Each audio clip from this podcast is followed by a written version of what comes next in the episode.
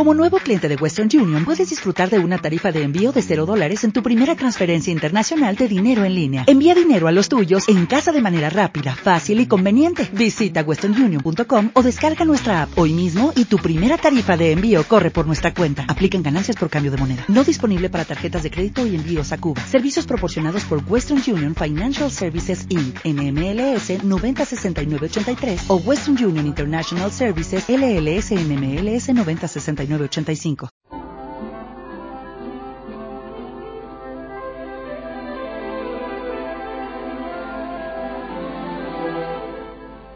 Renovación literaria. En medio de la decadencia política y de los problemas sociales, surgen corrientes de ideas de tipo inconformista o disidente, en parte con un signo antiburgués. Ciertos jóvenes rechazan los ideales y la vida que ven en torno y se alzan contra la literatura inmediatamente anterior, el realismo en la novela o el prosaísmo en poesía. La protesta y la búsqueda de nuevos caminos serán las notas comunes de las nuevas tendencias literarias.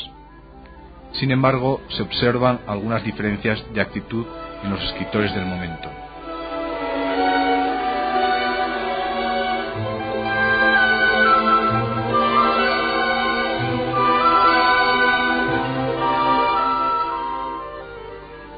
Unos se preocupan ante todo por el arte.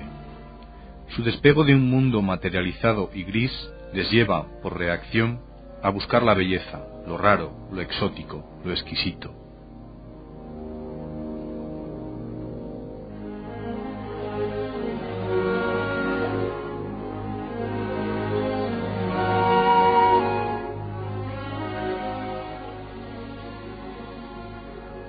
Señalan su inconformismo con formas de vida bohemia, que son como un ademán desafiante hacia una realidad que no les gusta.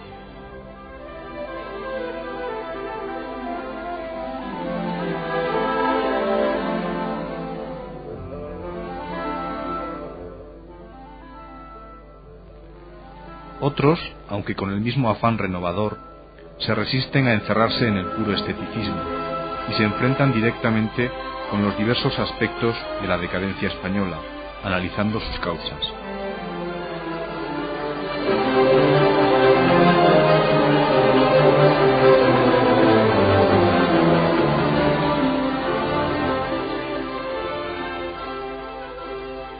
Será la suya una literatura hondamente preocupada por los problemas de España.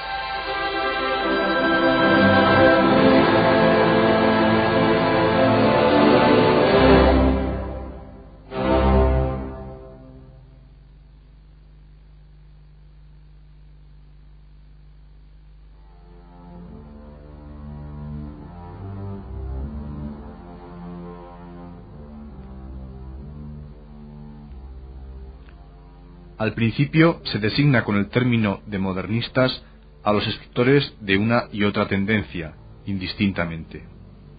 Con el tiempo, tal denominación ha quedado reservada para los primeros, y empleamos la etiqueta generación del 98 para los segundos.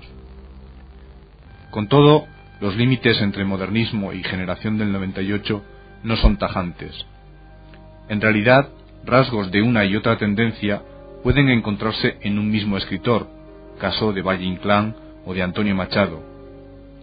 Así pues, solo razones didácticas llevan a agrupar a los escritores en uno u otro grupo.